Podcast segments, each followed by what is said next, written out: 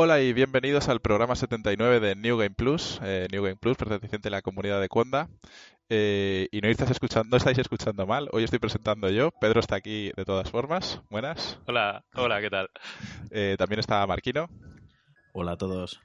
Y el que no está hoy es José, que no ha podido venir eh, ni desde Francia ni por internet, porque hoy estamos otra vez eh, grabando en directo. Hemos descubierto que podemos grabar en pijama y en batín, y es que ya hemos creado un monstruo.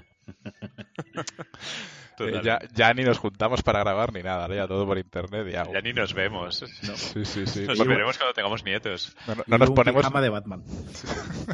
no nos ponemos ni la cam para vernos. Eh, nos tienen muy vistos. Pero bueno, tiene el añadido de que hay gente que puede escucharnos en directo, como es ahora. Estamos retransmitiendo en Twitch. Eh, y la verdad es que pues también es gracioso. Así Sí. que nada, vamos a empezar, eh, que hace bastante tiempo que... Bueno, bastante, que era un mes que no grabamos. Mm, No tanto, ¿no? Porque La última vez que grabamos hablamos de... hubo Monster- una brecha temporal muy complicada en Sí. Navidad. Pero el de Monster Hunter, bueno, sí, tendrá Sí, tres semanas, un mes, algo así. claro, exacto. Así que lo retomamos donde lo dejamos. Han salido juegos, hemos seguido jugando a cosas y, y vamos allá. Eh, así que, ¿cómo, ¿cómo organizamos esto? Pues si quieres, seguimos el orden tal cual del texto que tenemos. Vale. Pues el primer juego que tenemos aquí apuntado es Celeste. Eh, Es un juego que eh, está para PC, para Xbox One, para PS4, para Vita. Eh, para Vita, no, perdón, para Switch. Estaba pensando que la Switch es la Vita. La nueva Vita. Exacto. Y que bueno, que nosotros hemos jugado eh, en Switch, para bien o para mal, ¿no? Porque ahora, ahora comentaré eso. Pero eh, yo no conocía este juego, yo no sabía de dónde había salido. Está creado por Matt, Matt, Matt Makes Games, que es como Matt hace juegos. Eh, y es uno de los creadores de Towerfall, de, y además son canadienses. Así como, como dato, ¿no? Bueno, Como dato son canadienses. Para influir un poco a la gente, ¿no? En plan, Eh, ojo, claro. que son canadienses. Son canadienses, o sea, ¿no? Son, buena gente. son buena, son, son- Tienen la, la boca cortada totalmente. Eh, el juego salió de una Game Jam y su primera versión fue como en Pico 8, que tú lo tienes o el cacharrito. Eh, sí, a ver, tengo, tengo un, un tal Pocket Chip, que es un pequeño ordenador portátil que salió mediante un Kickstarter.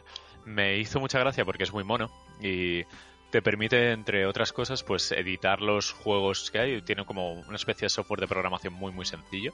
Demasiado rollo, pues tienes ya bloques creados, pues ponlos en el sitio que quieras para crear plataformas, elige la física del personaje, bla, bla. Y también emula Pico 8 de manera prácticamente nativa. O sea, tiene, creo que tiene parte del hardware de Pico 8. Y lo descubrí sin querer. Es uno de los juegos que estaban preinstalados.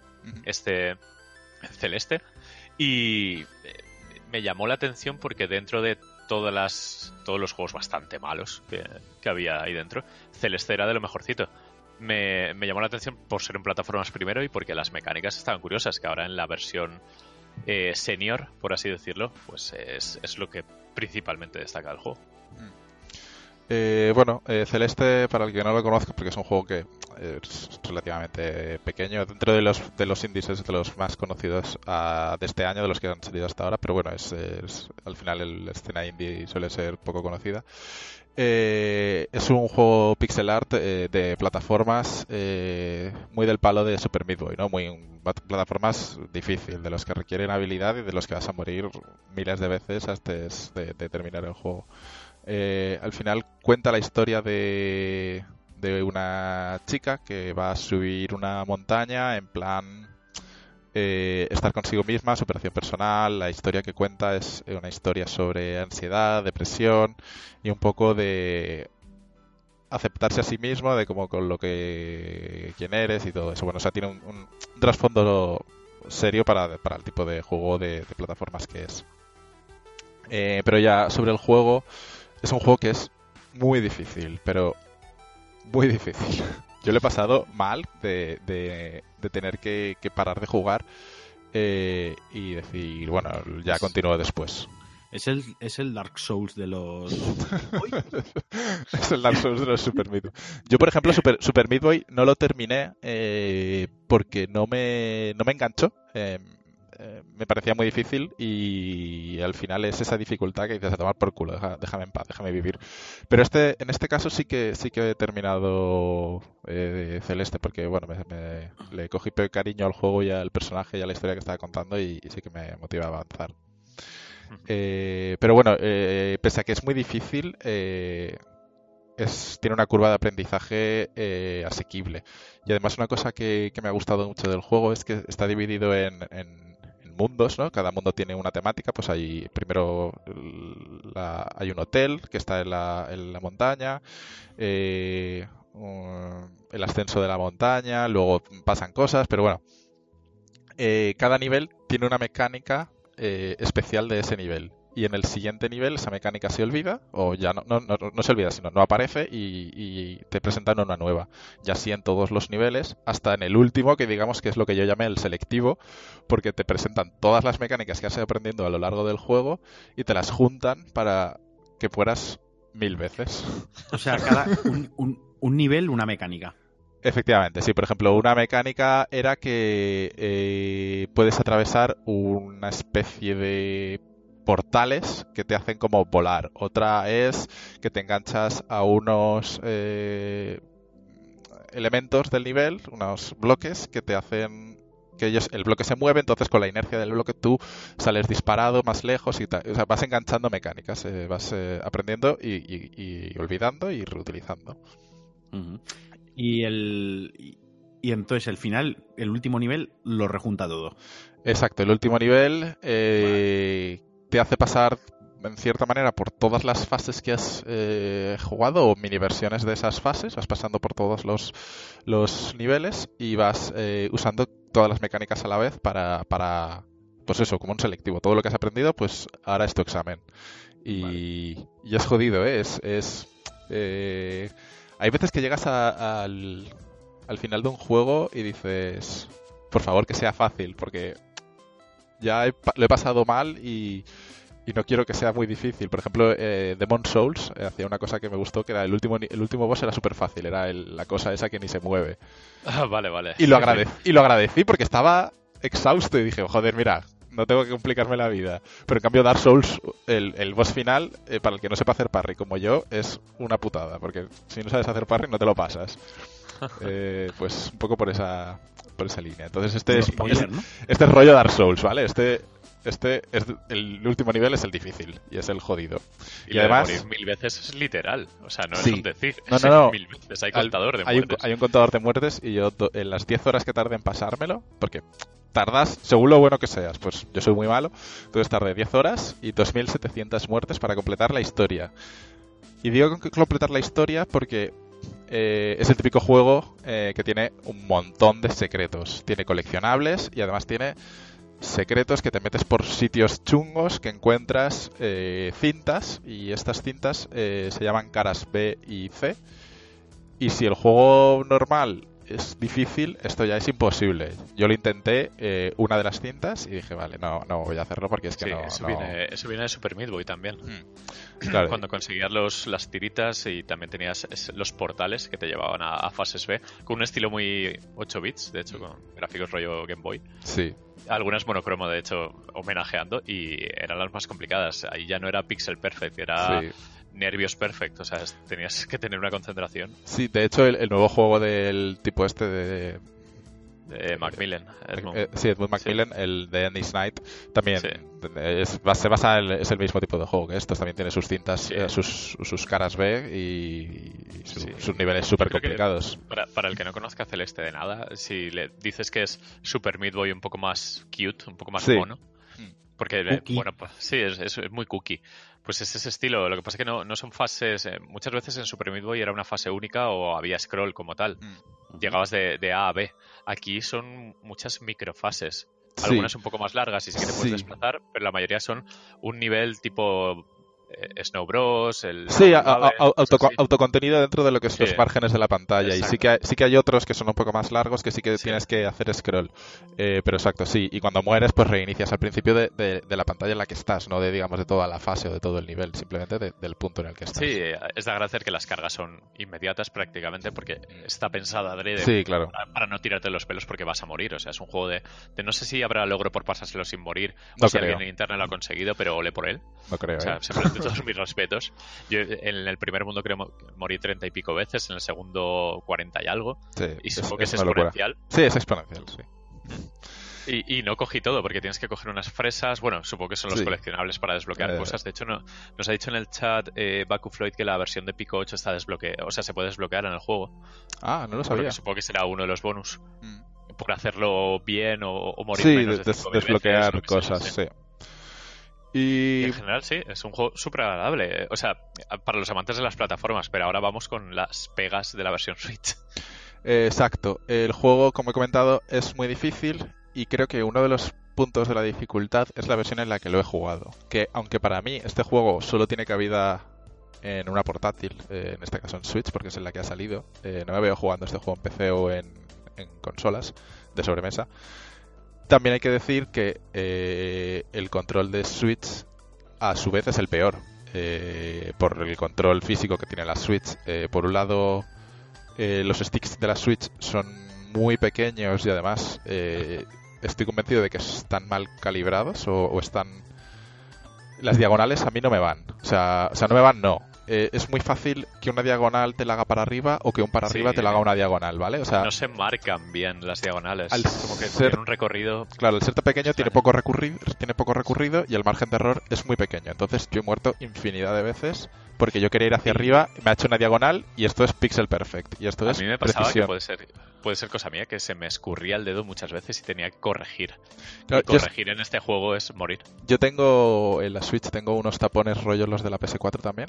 Sí. Eh, En entonces Vita se los tuve que poner. como que tengo un poquito más de grip en ese ca- Eso no, no me pasa porque sí que me pasaba en el Zelda, me acuerdo que se me, que me, se me escurrían los dedos y por eso me los compré.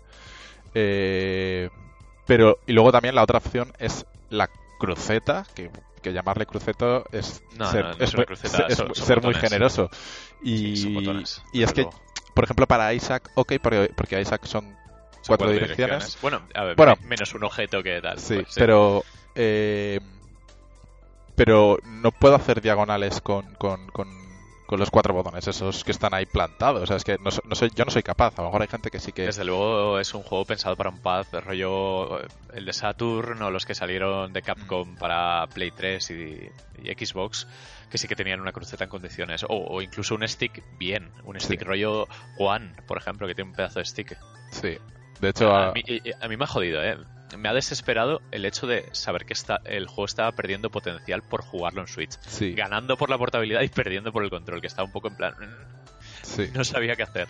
De ¿Y hecho- ¿Lo juegas con el mando Pro, este que venden? Ya, pero entonces ya Pierde pierdes la portabilidad. Ya no pierdes, pierdes la Tienes que dejarlo, digamos, encima de la mesa, la consola, pero entonces ya para eso juego en la Es que no sé, ¿sabes? Es.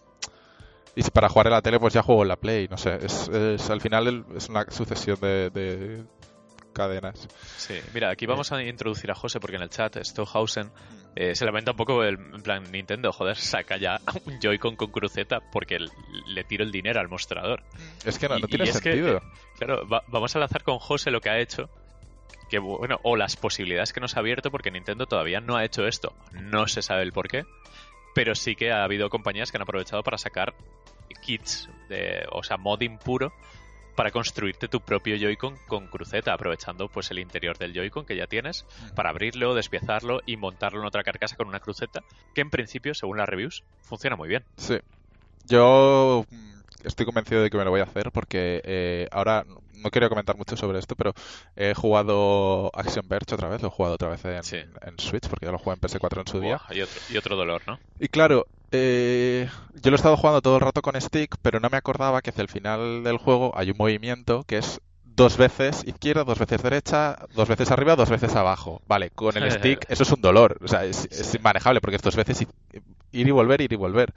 Y, y cruzar, jugar con la cruceta, pues más de lo mismo. Soy incapaz de jugar a- con esa cruceta a un juego de, de ocho direcciones. Entonces he vuelto a tener esa necesidad de, de, una Sí. cruceta. O sea que Yo entiendo que Nintendo, debido a todo lo. Pues porque esto va a ir a más, o sea, el boca a boca, eh, más, más compañías haciendo estas crucetas o estas carcasas. Entiendo que lo sacarán. Y también entiendo que no haya salido por defecto por el rollo. Tengo dos Joy-Con y potenciar el juego familiar, el, un Mm. poco el gimmick este de, de Wii, de Wii U, del juego familiar, de no sé Sí. qué. Pero, joder, que sale ahora Mega Man Collection, Street Fighter Collection, que son juegos cruceteros, que no existían los sticks analógicos en su día. Claro, es que hemos, venimos- vienen de consolas que tenían cruceta. O sea, básicamente Claro, claro. es eso. O sea, es...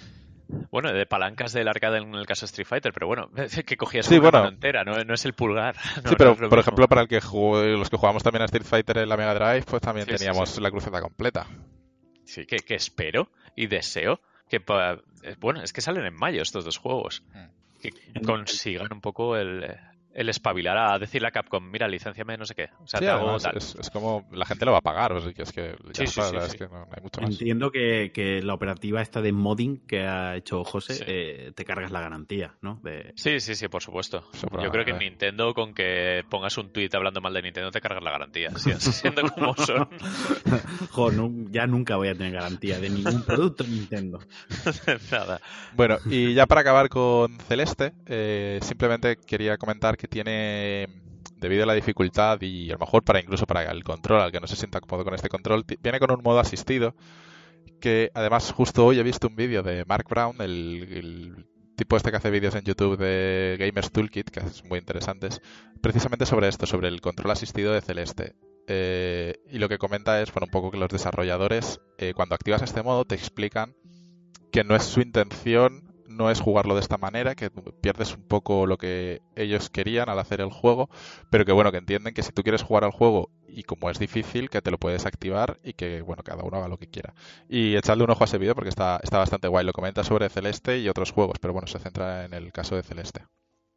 Y bueno, Pues no lo he probado el modo asistido, no sé qué tal estará. el modo asistido lo que te hace es, te, te- por un lado, te puede bajar la velocidad del juego eh, Ah. Del, del 100 hasta, o sea, del 100%, que es la velocidad normal, a- hasta el 70. Puedes tener eh, resistencia ilimitada, porque la resistencia es lo que se usa para escalar la pared. Puedes tener saltos ilimitados, eh, porque normalmente tienes eh, uno y si coges una una bolita, sí, la típica bolita, joya, ah, sí. tienes un salto extra y no me acuerdo qué más tenía.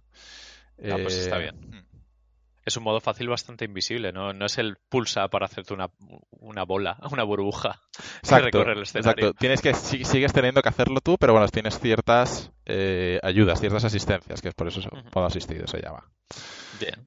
Y eso, muy recomendado Celeste, eh, para el que le guste este tipo de juegos. Sí, ¿a cuánto ha salido? A 15, 20 euros, ¿no? Tampoco... Pues no me acuerdo si lo compré a 15 o a 20, ahora mismo no, no, no recuerdo. Creo Sí, que 20. Y ha creo, recibido, creo ha que recibido 20. unas críticas buenísimas en Sí, la prensa, pero creo, creo que está en, desproporcionadas. creo que está en lo mejor del año ahora mismo en, en OpenCritic. Sí, sí, eh, una barbaridad. ejemplo. Sí, tiene un Eh, ha sido 92. como- 92 Como el de indie de moda, le ha tocado a él. Es buen juego, pero también ha tenido la suerte de, de generar mucho ruido.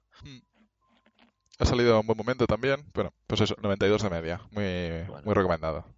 Bueno, vamos a, vamos a por el GOTI, ¿no? Vamos a por lo menos ir por mi goti. Y esta vez Madre no me, no, no me voy a. Febrero, 22 de febrero, marca Fabo. No, me re- no, no, a ver. No ¿Qué? me voy a retractar en que me ha gustado mucho porque ya lo he terminado. Entonces no puede decepcionarme porque ya lo he terminado. Y estamos hablando de Subnautica. Del Goti, madre Del- mía. Bueno, de- bien. Mi, Ojo, ojo. Yo A estoy ver. con, con Framara. eh. por- por- en lo que va de ¿Candidato año, es? sí, a ver, de lo que va de año es mi juego favorito, es el que más he disfrutado. Tampoco he jugado tantos juegazos en lo que va de año, entonces, eh, por ejemplo, a mí Monster Hunter me pareció bien, pero tampoco me llenó. Bueno, ya verás sé, en otoño cuando juguemos juntos. cuando me lo vuelva a comprar. PC, para jugar con nosotros. Bueno, Subnautica es un juego hecho por Unknown Worlds Entertainment, eh, hecho en Unity además, eh, que dicen que Unity no va bien, pues este tiene sus rasconcillos eh, para Sí, sí, hacerlo totalmente. evidente. Unity de, de cabo a rabo. eh, Se nota muchísimo. Y bueno, eh, salió como a finales de enero, pero nosotros, bueno, te lo compraste tú y empezaste a hablar cosas guays de él y dije, va, me lo voy a comprar. Y, y me absorbió la vida. Más que a Eh. mí, que yo todavía. Yo llevo mis 10 horitas poco a poco. Es que eh, la sensación que ha conseguido este juego de, de aventura, de, de estar perdido, de, de, de todo lo que tenía que haber hecho No Man's Sky, eh, Hmm. hacerlo bien, ¿no? Es lo que he apuntado aquí. No Man's Sky bien. Sí. Pero en el sentido de que eh, No Man's Sky se basaba en la premisa de 50.000 millones de mundos generados proceduralmente. Sí. Es, es decir, no hay nada de mimo en, en los escenarios. No, eh, Tyrannosaurus con alas de mosquito y cosas Exacto, así. el lo hacerlo- procedural. Todo procedural no te sale al final, pues eh, Subnautica sí que tiene un mapeado delimitado, el mismo para todos y hecho con una intención para- en, en cada cosa, cada, cada parte del, mapa está hecho intencionalmente. Y, y luego lo que me ha gustado mucho es que tiene una historia. No Man's Sky presuntamente también tenía una historia, lo que pasa es que era una La historia de mierda. La que tú te montabas, ¿sabes? El Oscar a la peli que te has montado es. Murray. Sí, sí, o sea, e- es, es como te encontrabas las mierdas esas rojas ahí flotando en el universo y decías, hostia, qué guapo. Llegabas y solo había alguna bola roja ahí al final y dices, bueno, a lo mejor en el siguiente me cuentan algo. Cuando llevabas 20 Un decías, triángulo rojo. creo que no me van a contar nada ya, creo que lo doy por perdido. Y, Sí. y a tomar por culo, de hecho... Yo no acabé el juego, no, no fui capaz, porque calculé el, tiempo que me. el número de saltos que me quedaba hasta llegar al centro del universo, y eran como 150 saltos eh, de hiperespacio de esos, y dije, tal por culo ya. bueno, y menos mal que no llegaste, porque te habrías cabreado. Yo vi los créditos. Bueno, el final. eh, No, no, Sí, es de lo- conocimiento popular, ¿no? Lo, lo vi en YouTube el final y, y- y menos mal que no llegué, porque vamos. Podemos decirlo, ¿no? No, no, no. No, no. no Spoilamos todo menos No Man's Sky. Exacto. No Man's Sky que se mantenga pulcro. Exacto. Eh, El GOTI. Entonces, eh, Subnautica parte de, de la... O sea, el juego empieza y tú estás en una cápsula de... eh, una cápsula de estas de, salva, o sea, de salvación, ¿no? O sea, de... La nave se está estrellando, la, la nave principal, la nave grande, se está estrellando en el planeta en el que estabas entrando por X motivo. Y entonces eh, tú te metes en una cápsula de estas de una persona y, y vas hacia el planeta. Y en eso te quedas inconsciente porque todo empieza a saltar dentro de la nave, te pega una placa en la cabeza y te quedas inconsciente. Y cuando sales, estás en un planeta que es todo agua. Y básicamente, a partir de ahí, el juego te suelta. Eh, Suerte. y- Sí, y suerte. Se basa mucho en juegos de, de supervivencia. Al final es un juego de supervivencia. eh, se basa en recolectar objetos, eh, crear, o- crear objetos a partir de esos materiales, eh, crear luego mejores objetos con objetos, así hasta que te vas formando tu propia base, tu estación subterránea ahí bajo del agua y, y- y vas avanzando en la historia. Eh, el juego al principio sí que te va mostrando unas eh, señales de radio donde tú vas eh, eh, pues desarrollando la historia principal.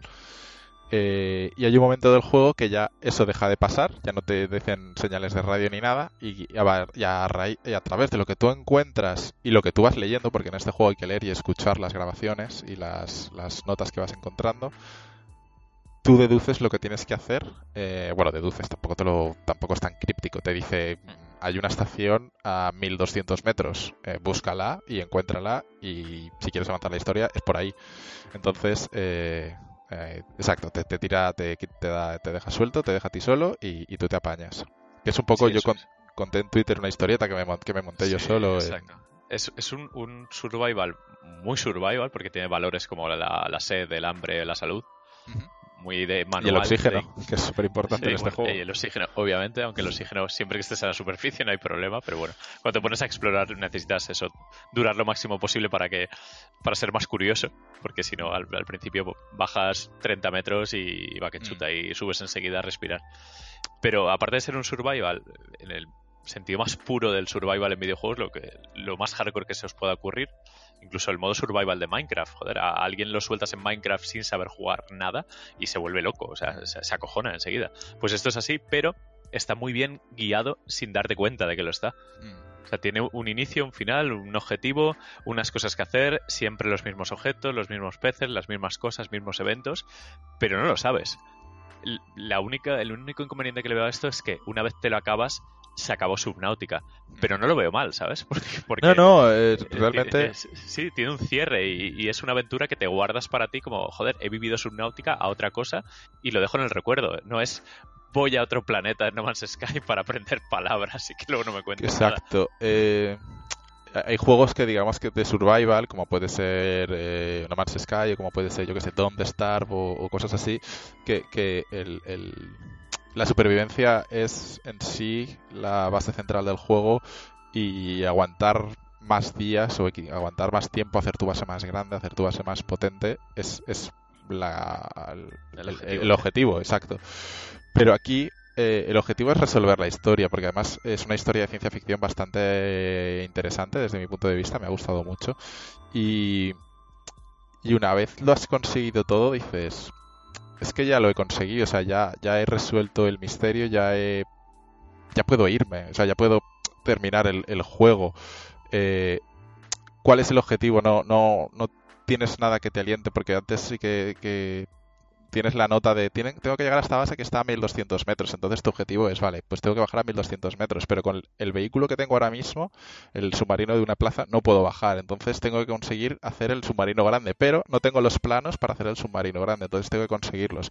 Es, es un poco la, la fuerza ¿no? que, te, que te anima a seguir. Y eso es, una vez lo terminas, eh, pues lo, has terminado. Y yo tardé 25 horas en, en terminarlo y oye, súper bien, ¿eh? Me quedo con cada una de ellas. Yo, a ver, yo llevaré 8 o 10 horas más o menos. No, todavía no, no le he visto el, potencial que tiene. Mm. Es decir, lo intuyo porque sé que hay sitios que los veo un poco de lejos, pero no tengo oxígeno ni, ni valor suficiente para bajar a, a, cotillear. Pero sí que me gusta el rollo libretita, el soy Matt Damon en Marte y voy a apañármelas para volver a la Tierra es un poco así, de ir con la libretita pensando en necesito estos recursos, necesito no sé qué. Y es eso, es, es realmente meterte, vivir el juego durante lo que te dure, una, dos semanas, un mes, al ritmo que quieras, y centrarte solo en Subnautica, porque absorbe. Absorbe como la peor de las drogas. Me, me, parece brillante. Y eso que a priori, eh, a nivel técnico, artístico, pues a lo mejor es un poco cuestionable o no le gusta a todo el mundo, porque tiene un aspecto medio cartoon. Sí, es cartoonis. Sí, las. Eh, a ver, el agua está bien, eh, mm. pero en general no hay mucho detalle en nada. Las criaturas eh, pueden asustar más por su tamaño que por su diseño. No sé, puede echar para atrás alguno, pero en cuanto te hace clic en la cabeza, a mí, ya te dije, yo hablé súper bien de él en, el, en, el, grupo que tenemos, que fue un poco el empujoncito final que te di para, para comprártelo. Porque esas aventuras, desde el primer momento, las vives, o sea, las tienes en la cabeza. Y, tú me podrías contar a mí cosas de, seguramente dejar el podcast y irme, volver a jugar, ¿sabes? Yo, yo, por ejemplo, al principio no me llamaba mucho cuando, cuando salió el juego. Mucha gente hablaba de este de, Subnautica eh, y, me era reticente porque a mí los juegos de crearme una base no me gustan. A mí no, no, no veo aliciente en crearme una base. Pero el hecho de que tenga una historieta y, no sé, me, me, ha, me ha molado mucho. Me ha, las películas, que, me, las películas que, me, que me he montado yo solo eh, las voy a recordar, ¿sabes? Es, que el juego tiene las, dos cosas buenas de los videojuegos. Tiene el rollo survival, de superación personal, de voy a intentar sobrevivir y a montarme mis películas, y aparte tiene una película ya contada o ya dispuesta para que te la cuenten. O sea que si no te interesa una cosa, te puede interesar la otra.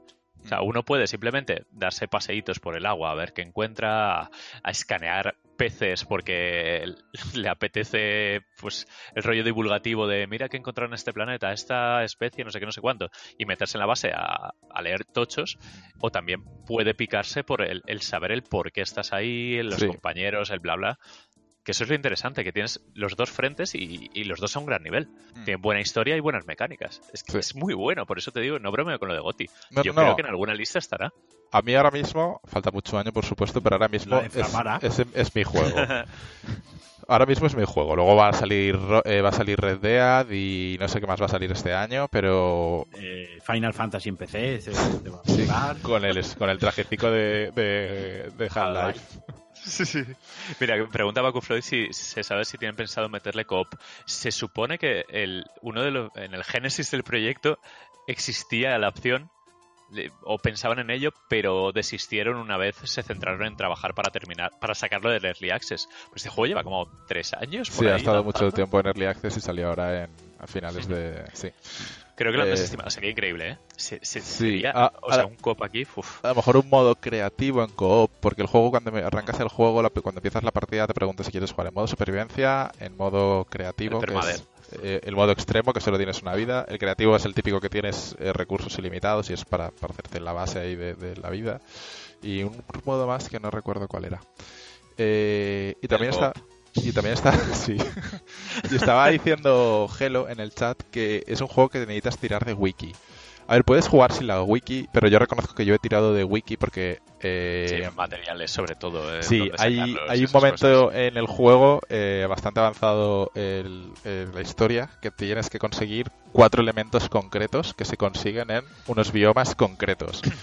Y o bien empiezas a explorar y ya los encontrarás y a lo mejor tardas las 25 horas que llevaba, más otras 25, o eh, miras la wiki donde están más o menos, vas, los coges y ya está. Eh, me refiero, seguro que hay alguno que dice, pues estás rompiendo la experiencia. Pues la estoy rompiendo, pero es que me da igual. Es, que... es decir, me apretas estrella, pero tienes internet, ¿eh? Exacto, exacto. Entonces ahí con el móvil puedes consultar la wiki. Que ahora ya hay roaming en toda Europa. en, todo, en, todo, en todo el universo. Y bueno, poco más que añadir sobre este juego por mi parte. Hice un directo, así que creo que en el canal de YouTube, bueno, creo no, en el canal de YouTube está, pues si alguien lo quiere lo quiere ver un rato, echarle y seguid, seguid el, la live feed de, de Twitter del New G Plus, que creo que está retuiteado, ¿puede ser? O... Sí, en el, canal de YouTube, porque en, Twitch a veces se borran. Ah, bueno, pero también lo puse en el, vídeo de, YouTube, sí. Yo como pues deseo, eh, ahondando un poco en lo que ha, ha preguntado Baku, tengo muchas ganas de que alguna compañía por fin le dé por hacer una especie de subnáutica con cooperativo, con multijugador. Mm. O sea, un survival que no sea por las risas como el Rust este o, Ark. Que sea un poco más cerradito, o sea, con una historia, con un principio y un final. Molaría un, Elite Dangerous. Por ejemplo, algo así. Profundidad pues, y de simulación, entre comillas, entendiendo que, es algo ficticio, pero con submarinos, tío. Con navegación y submarinos. Dice por aquí que Starbound es eso que estás diciendo tú, pero Starbound se parece un poco a. Es, una especie, es, muy Minecraft, ¿no? bueno, como Terraria, ¿no? exacto, Terraria, Terraria, exacto. Hmm. Eh, pero va a salir uno. Va a salir uno ahora en abril o mayo, le leí el otro día, The Forest, que es también de supervivencia y ese sí que lleva cooperativo. Hmm. O sea que habrá que echarle un ojo a ese.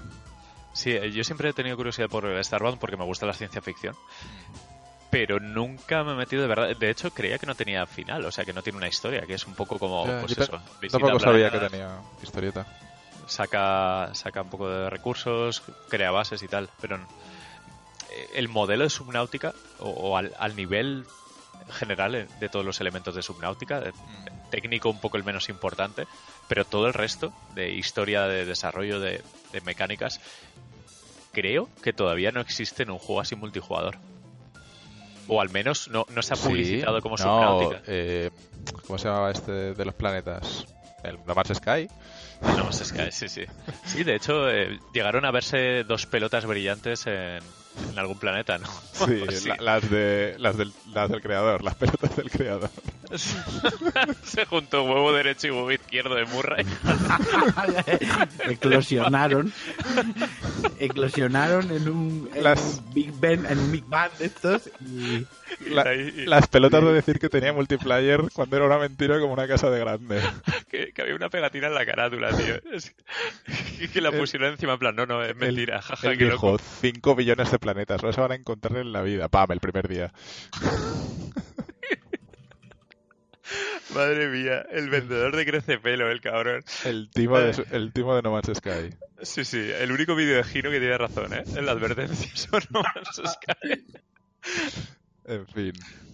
Eh, bueno, pues pasamos de Subnautica, ¿no? Ya hemos hablado bastante. vamos, a, vamos a dejar a Marquino tirarle ahí de Shadow of the Colossus. Joder, estoy frío, ¿eh? ¿Estás frío? Sí, de estar callado. Eh, nada, pues Shadow of the Colossus eh, ha salido remasterización, salió hace 15 días, puede ser, corregidme si me equivoco. Más o menos. hace 15 días, 3 semanas, ¿no? Salió la remasterización hecha por eh, Blue Point, que ya se habían encargado antes de alguna remasterización, eh, Uncharted Collection y Good of War Collection, aquí tirando de las chuletas de Framara que ha preparado. El bien, el bueno de la guerra otra vez. exacto, el bien de la guerra. Eh, y, joder, es que me echáis las bromas y ahora no, pierdo, pierdo el flow.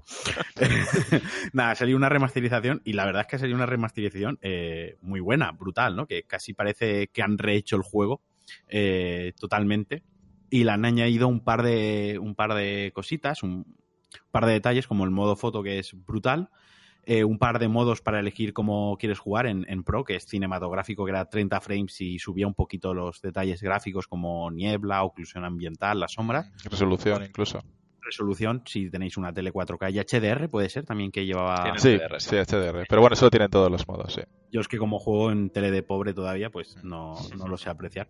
O el modo rendimiento que era 60 frames. Eh, yo tengo que decir personalmente y creo que Framara le pasó un poquito igual no y empecé a jugarlo en 60 frames y como cuando ya un tercio de, de la aventura un tercio de juego que tampoco es muy largo puse el modo de cinematográfico para hacer las fotos que saliese con mejor calidad y tal, y ya lo dejé y jugué a 30 frames porque tampoco tampoco molestaba. Y luego han tocado el control. El control, eh, quien lo jugase en su día en PlayStation 2, recordará que quizás era un poco tosco, era un poco incómodo. Hay mucha gente que era lo que menos le gustaba del juego y en esta versión han introducido cuatro, eh, cuatro opciones de, de control. Uno es el, el actualizado, otro que es como el clásico, pero un actualizado, y luego hay dos clásicos. Más o menos al final se resumen el clásico y el, y el actualizado, que simplemente pues dentro de esos dos modos cambian un par de, botones. Yo tengo que decir que no hay ninguno que me haya convencido al 100%. ¿eh?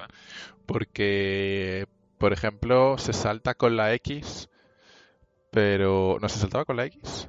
En el original se saltaba con el triángulo, que es lo que me llamó la atención. En este se saltaba con la X, pero luego para espolear al caballo era con el con el triángulo o algo así. Total, que muchas veces quería espolear al caballo y acababa yo saltando porque me equivocaba de botón.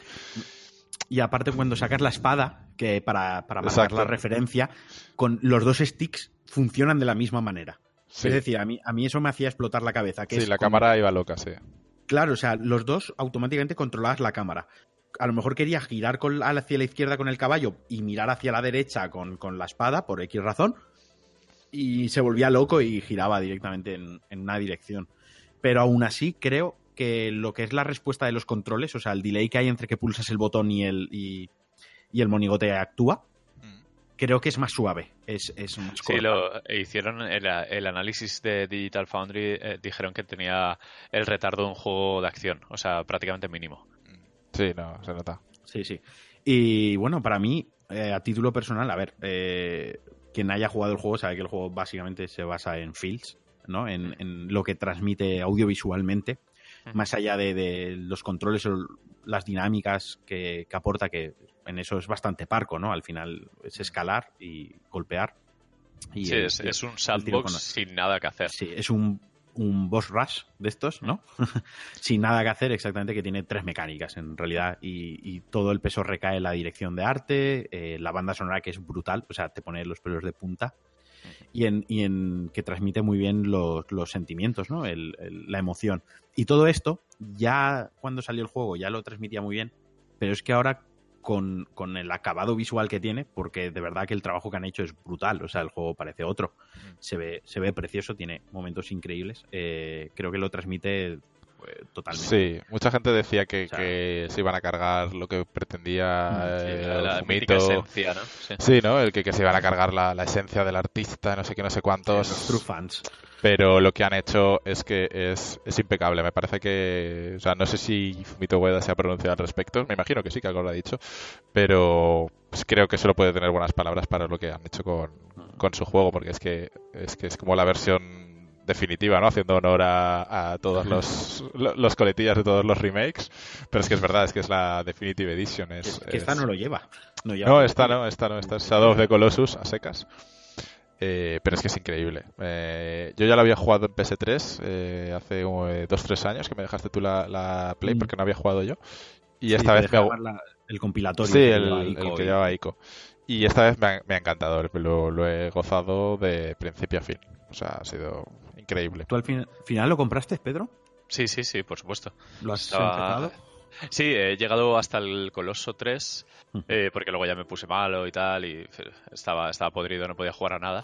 Y, a ver, eh, estuve viendo, bueno, compara me trajo un montón de vídeos antes, porque estaba sí, deseoso, es decir, eh, el Shadow de Colossus de Play 2 seguramente está en mi top 3 personal de, de- de Mm. toda mi vida, porque en su día el impacto de este juego Coincido. Recuerdo cuando, cuando salieron, eh, se filtró algún vídeo, eh, la típica información en revistas japonesas, porque en, en Play 2, eh, a, a falta de internet eh, en todos los hogares o de internet de verdad como el de ahora, pues eh, la información venía mucho por, por revistas. Sí, sí. Y Yo por revistas y- revistas en aquella época. ¿eh? Claro, y, y estábamos todavía con las teles antiguas, con el formato PAL, el NTSC, y cuando era el Wanda, que era el juego este, el Wanda tal, que se parece mucho al Ico, no sé qué, no había mucha información. Fumito Ueda, pues era un chino random, ¿no? Como diríamos en la época. Eh, pues él fue. Sí, sí, era un poco así. Cuando. Sí, sí. fue- ¿Qué le vamos a hacer? Somos- éramos muy catetillos, ¿no? Y lo somos Sí, sí. todavía. Eh, pues cuando salió, que obviamente verbatim style, eh, a tope, lo pirateé. Eh, pirateé directamente, me parece que el japonés, nada, no dejé esperar nada. El impacto que tuve cuando jugué, recuerdo, sobre todo el tercer coloso, eh, eh, el hecho de que no conocía mucho el juego, había visto algún vídeo y tal, pero no tenía ni idea de que era- la carga emocional no se veía en los vídeos, porque se publicitaba con qué bichos más grandes, cuánta acción, este personaje chiquitito, mira la escala del enemigo, lo puedes escalar, el no sé qué. Y el impacto emocional de todo el conjunto, desde la presentación súper delicada de eh, Wander llevando a Mono, llevándola a esa especie de altar, eh, de agro, eh, lo, lo expresivo que es agro, y eso que es un, un amasijo de polígonos, de polígonos así súper toscos, al menos en Play 2, el frame rate de mierda de Play 2, Asqueroso. por- porque eran 10 frames a veces, recuerdo el coloso de los gases, estos de agua, la tortuga, que era que la, la Play le tenía que dar golpecitos en plan, oye, ¿te pasa algo? que no avanzaba eso. Pues ese impacto emocional me dejó marcado de por vida. O sea, ha sido uno de los juegos, lo compararía en plan emotividad con quizás la primera vez que me pasé Journey, que tuve la suerte de pasármelo junto a un compañero de viaje que creo que vivió lo mismo que yo, la misma intensidad. So- Sonic. la primera vez que me mataron eso. No. Pues eh, como, como me dejó marcado, porque para mí fue un evento importante en mi vida videojuegil, el, eh, me repasé un montón de vídeos, tal. Tenía mucho interés por ver qué, qué habían conseguido los de Blue Point, porque había leído que, bueno, eh, eh, cosas tan grandilocuentes como el mejor remake de la historia, eh, técnicamente impecable, no sé qué. Y fue jugarlo aquí hasta el tercer coloso y además el, el poder apreciar algo que no apreciaba antes, como la música, el, el cómo se mezclan temas, cómo sube la intensidad. Sí, tu ¿Cómo- bagaje cómo de a, re- a lo largo de estos años Claro, te Sí, lo- claro. madurar, Sí, sí. crítico, ¿no? Sí, te- tengo, madura o sea, tengo el criterio más refinado porque he aprendido un poco a, a apreciar otro tipo de arte o el arte en sí. Y, eh, joder, es creo que es de las obras más importantes que ha dado el videojuego en la historia. O sea, es un referente que a lo mejor no lo vivimos, pero en 50 años se va a seguir hablando. Sí, es, ese una juego. es una pieza clave, además. Claro. Sí, sí, sí. Es una pieza clave que además en, en ocho horas te, te- te lo da todo. O sea, tampoco no necesitas 60 horas para, para cautivarte. Lo hace directo y lo hace bien desde el primer minuto. Y, y de hecho, eh, parece un, un poco exagerado lo que digo, pero eh, lees entrevistas a desarrolladores actuales y es uno de sus juegos referente. Sí. O sea, es una de sus referencias totales. De creadores hiper importantes desde japoneses occidentales que dicen juego favorito y te plantan un Shadow de Colossus. Sí, yo Y a creo que, to- que todo el mundo que lo ha jugado lo tiene eh, ahí en lo alto. Todo el mundo que lo ha jugado y, y, y sepa apreciar un poco. Porque hay gente que, que tampoco le interesa eso de un videojuego. Y tío, también es lícito. Pero yo, por ejemplo, no jugué a Shadow of the Colossus en su día en Play 2. Porque yo me acuerdo de ir eh, a Game y verlo ahí en, en Game en la esta y decir. Esto es una mierda rara, yo esto no lo juego. Y no lo jugué. Claro, Y claro. no lo, Yo- y no lo jugué. Que, se- que se- que en la época se atragantaba mucho. Ahora que estamos más acostumbrados a, a obras diferentes o a, a caminos alternativos, pues Shadow of the Colossus yo creo que es, es muy accesible y además ahora se ve bien, se maneja bien, Va- eh, es barato. es barato, sí, exacto. Hay poder adquisitivo en, eh, en, en el en mi yo de 15 años no tiene nada que ver con el mi yo de 30, ¿sabes? O sea que Sí. Ha salido a 40 euros, además. Bueno, y, y- y dice mucho de que haya vendido más, pero muchísimo más que ya el, que el original, en, en, su primera semana y tal. Porque... También es verdad que mucha gente viene de, de Play 4 de haber jugado al del perrete este, el... El Last, Guardian, Last Guardian, ah, sí. Last Guardian, a lo mejor sí. sí que le suena ya el, el nombre. Sí, que, estudio, que al final de tal. Last Guardian ha puesto a, a Ico Team en el mapa, de cierta Claro. manera, para el público más general. Mm. Pero bueno, entiendo que este juego, a lo mejor muchos dicen o piensan que el remake es innecesario porque es, es- son tres juegos ya, o sea, tres veces ha salido al mercado, Sí. eh, uno en cada generación. Eh, pero después de ver el resultado, es como Blue Point, cheque en blanco, eh, hazme remaster o remakes de todo lo importante de Play 2. Re- realmente la innecesaria fue la de Play 3, obviamente. O sea, es Sí. como... Sí, pero, pero eh, entendí que, joder. Pero bueno, eh, que Play sí, 2 que, que oye, que ok, bien, Play 2 ¿sabes? funcionaba muy mal, o sea, más allá de los feels y tal, si lo analizabas rollo Digital Foundry, lo ponías ahí, un poco ahí en la palestra y era como, joder, es- A ver. esto, esto ahoga a la consola. El del 3 hay que entender que también salió en el momento en este en el que estaba en, en auge los remasters para PlayStation 3 cuando empezaban a nacer, ¿no? Que fue un poquito la burbuja de los remasters y, y se subieron a esa burbuja y, y salió. No creo que sea innecesario per se. Eh, Ya. porque además ya va el ICO al lado. Tampoco Y- y- sabían que iban, no habría planes de sacar el de, el de PlayStation 4 porque tampoco sabían cómo iba a Sí. funcionar el In- futuro. innecesario.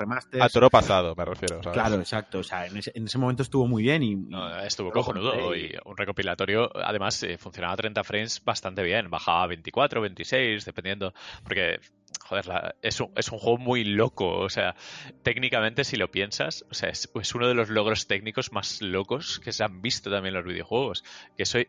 eh, o sea, piensas la estructura, o sea, el concepto de juego funcionaba en Play 2.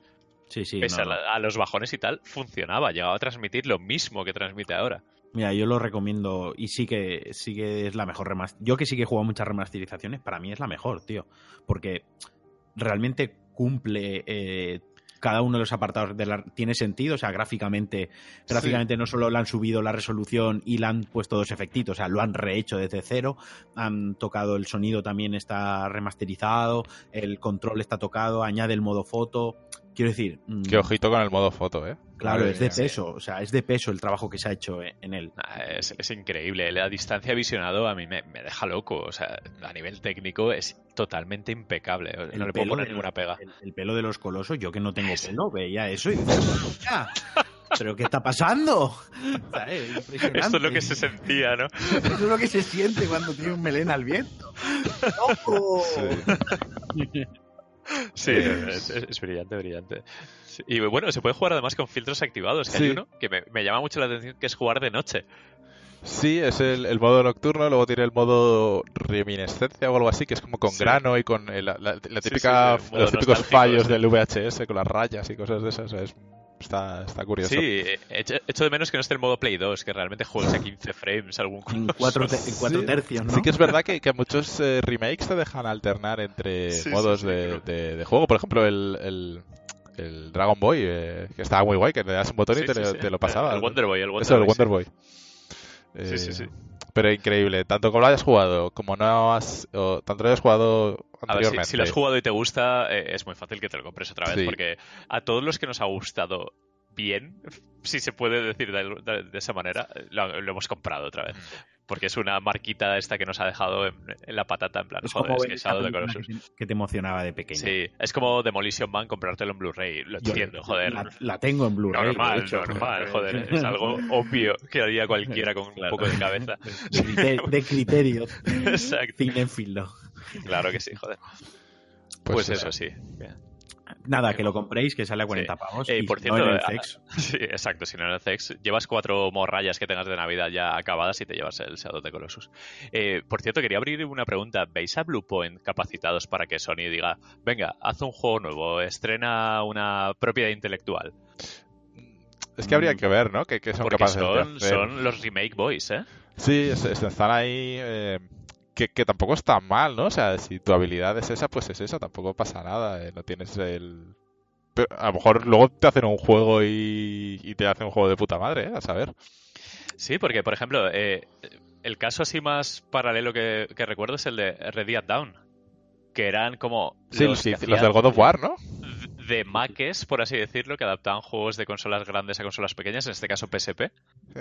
y, y lo bordaban los cabrones, porque son, son unos... O sea, son, son Unos unos genios, titanes. sí, sí. Sí. Y, y Bluepoint es algo parecido, ¿no? Todo lo que han tocado lo, lo han bordado, ¿no? Sí. No recuerdo ninguna mancha en su currículum.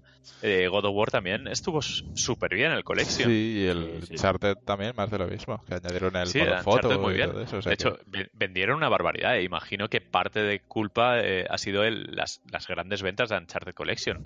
Me vendió un montón ese juego. Y eh, imagino que alguien les puso el reto sobre la mesa o ellos dijeron, oye, Sony, perdona, te toco la puerta. ¿Puedo hacer esto? No sé, estaría, estaría bien, ¿eh? Mira, ahora Bluepoint probándose. Luisinho Flores nos pregunta, ¿de qué juegos gustaría ver un remake bien? A ver, yo remake descartaría la generación anterior, o sea, PS3 y Xbox 360 la descartaría porque Es como pronto, ¿no? Para, es hacerlo. pronto, es pronto. Ahora bien, un remake de Dark Souls le daba. Remake bien hecho. Pero descartando Play 3 y Xbox. O de Demon Souls también, pero remake, no, no remaster como el, no remaster No, no, como el que están ¿qué coño? haciendo. Eso se llama port.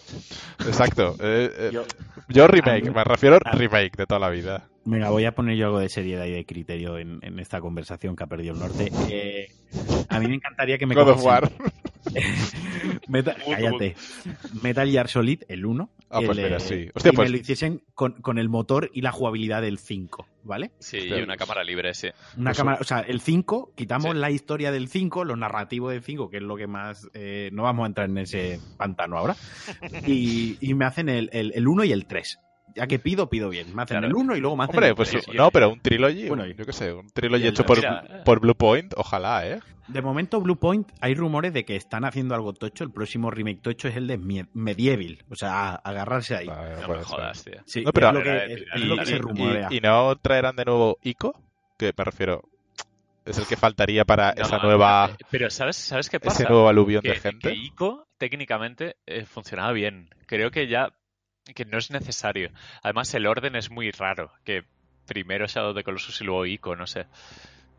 Eh, eh, Shadow the Colossus lo veía más necesario si, si tiene esto un índice de, de ser necesario, ¿no? Por- porque funcionaba muy mal en Play 2.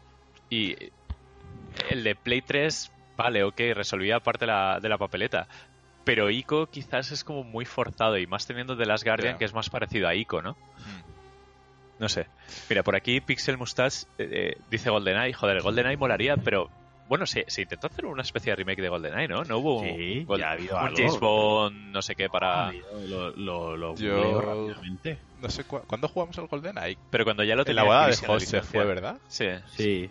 Y que dijimos, madre mía, esto es infumable a día de hoy. Nah, no, normal, normal, joder. Los ojos de, de tuyo de 13 años no son los mismos. El control con el mando ese de la, de la, de la 64 es horrible. Sí, mira, eh, Baku dice eh, Mario 64.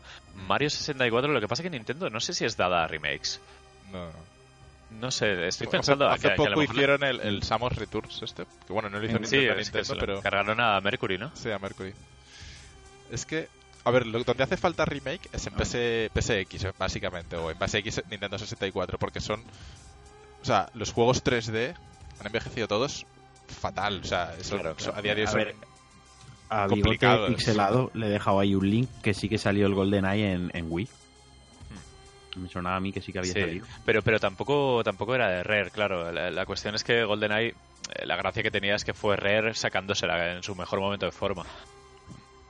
Eh, yo estoy pensando en posible remake que me gustaría, pero claro, es lo que dice eh, Framara, que si tiras de tus favoritos de 2D, hacer un remake es hacer un juego totalmente diferente, porque como mucho le- lo haces en 2,5D o con sprites en HD, bla, bla. Claro, Eso es como, vaya, como el de Wonder 3D. Boy, que, a ver, el Claro. de Wonder Boy era bien, pero seguía siendo el mismo Yo juego. entiendo, yo entiendo que en 3D coger las cosas así muy toscas de, de Saturn, PlayStation, Nintendo 64, incluso PC. eh, estoy, por ejemplo, pensando en Silent Hill, algo así, que también estaría muy bien. Un Zone, Zone of the Ender, tío. Pero Zoe ya se veía muy bien, ¿eh? Ya, pero el- imagínatelo con soporte para PlayStation VR, con Oh, sí, esa- partículas sí. y con toda la, la mandanga, tío. Yo, por ejemplo, Silent Hill no lo he jugado y lo intenté jugar en, en Vita eh, con el, Mm. el emulador este Sí. que tiene de... de- bueno, Sí, emulador. te- te me, compré, me el sí. juego en- de, de Play 1 y lo quité porque es que no podía. ¿no? A día de hoy me parece muy complicado ciertos juegos 3D de la época de los primeros 3D. De hecho, están haciendo el remake de Final Fantasy VII que va a salir en 2034. He leído el otro día. O sea, y, el, de- y el de Resident Evil 2 también él. Sí, mira, Max Payne. Max Payne dice Stockhausen. Pues Pues sí. Max Payne el otro día jugando al 3, eh, no, no remake como tal, que bien, bienvenido sea, sino continuación de Max Payne, por favor.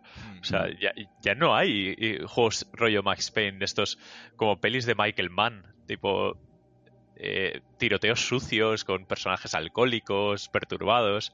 O sea, me encantaría que Inan Lynch, joder, recuperar esa, esa saga. O sea, que el Lynch cuando van los dos desnudos, creo que eran el 2 que van desnudos Sí, sí, por sí, ahí. sí.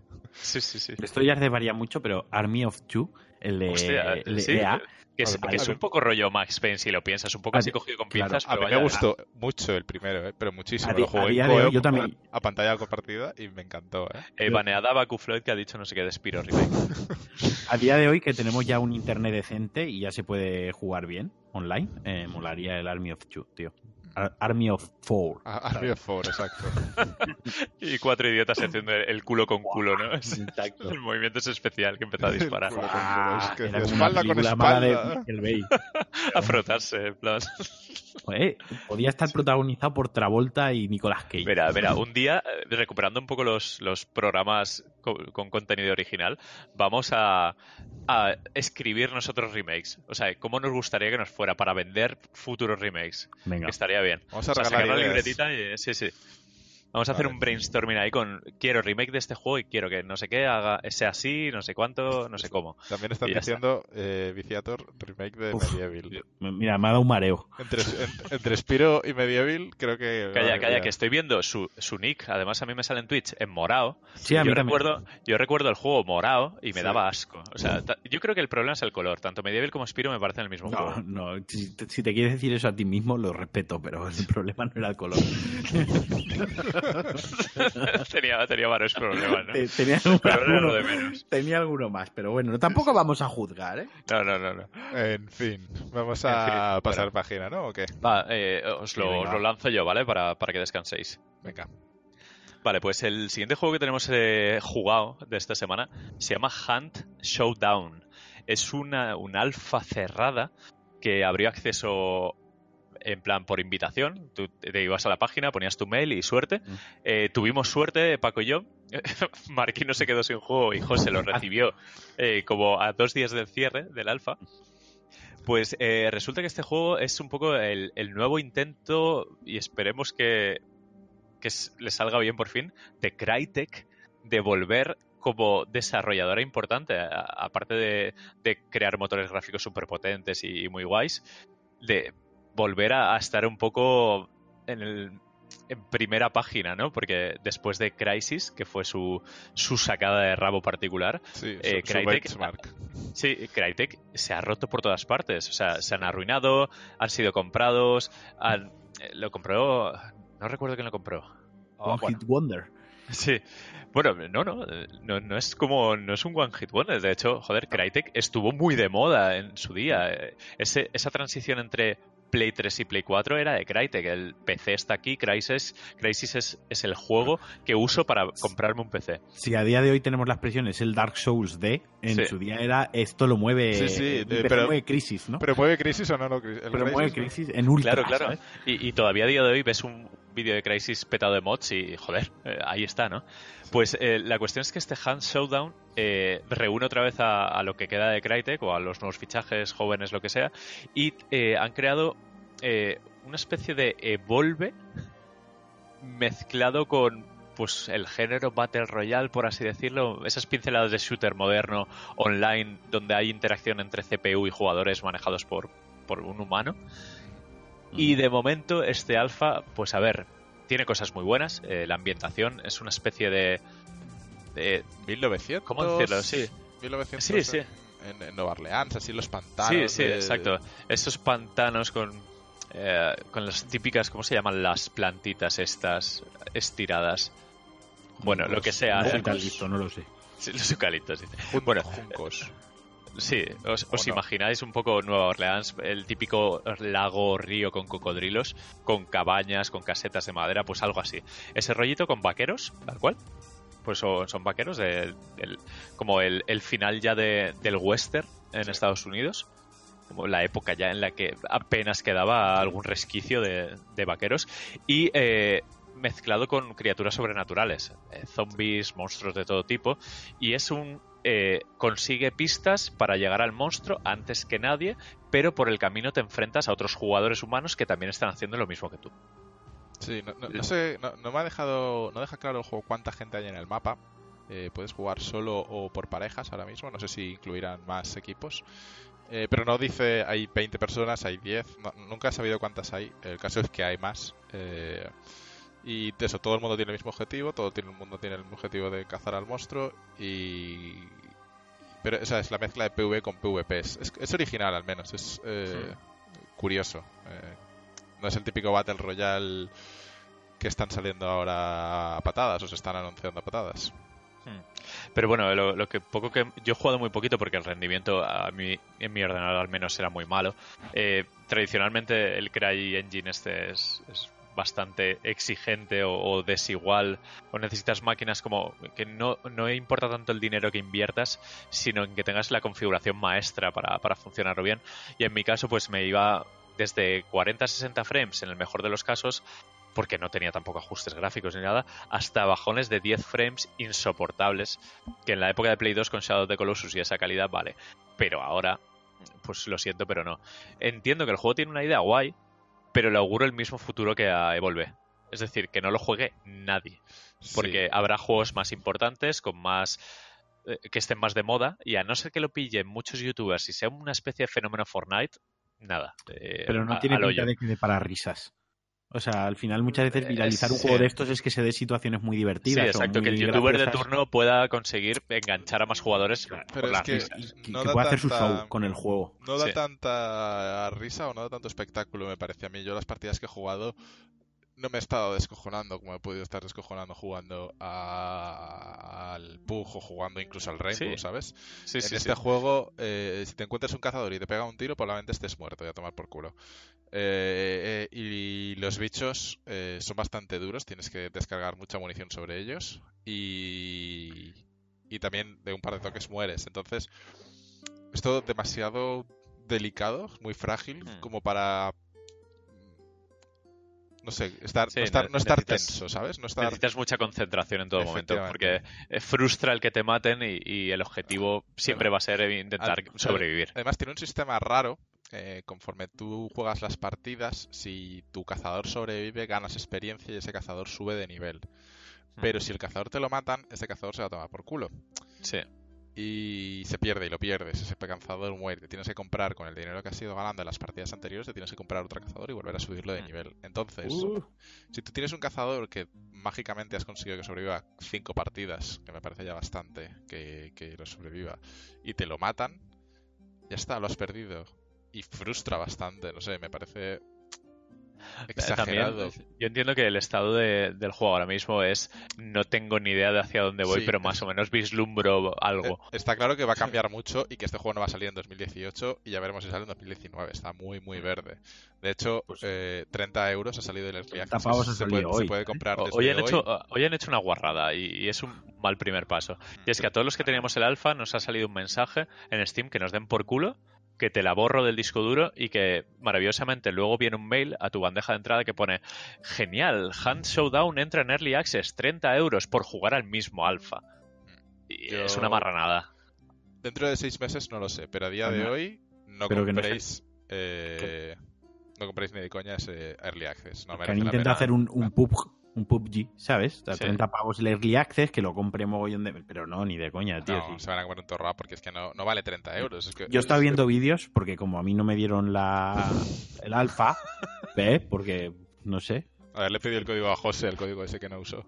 Bueno, da igual. La cuestión, que a mí no me toca una mierda. Así que vi vídeos en YouTube. Y, joder, no, no daba para, para hacer el show que hacen los youtubers, ¿no? Con, con, el juego, que al final muchas veces el juego es la excusa que tienen ellos para hacer eh, sus gracias y su espectáculo.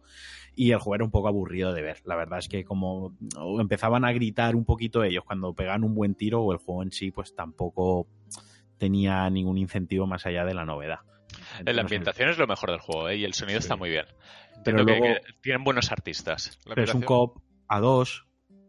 También da pereza, ¿sabes? Que podía ser a tres o a cuatro. La ambientación tiene un toquecito Lovecraft. No sabría decir por qué, pero en cierta manera me recuerda a, la ambientación de, sus libros. Mm. No sé, tono oscuro que tiene.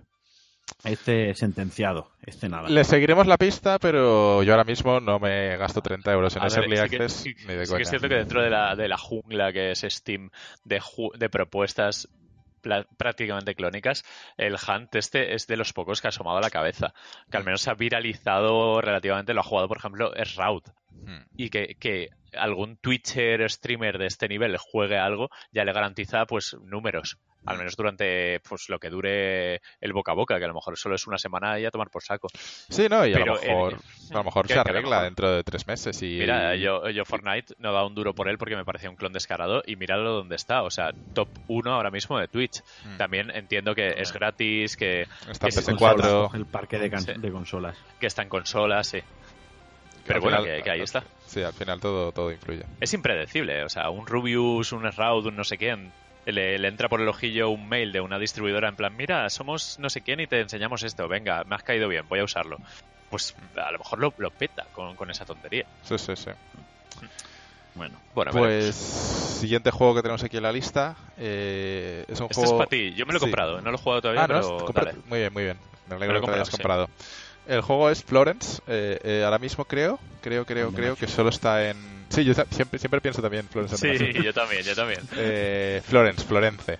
está para iOS. No sé si solo iPhone o también iPad, ni idea. Em, el caso es que es de uno de los creadores de Monument Valley.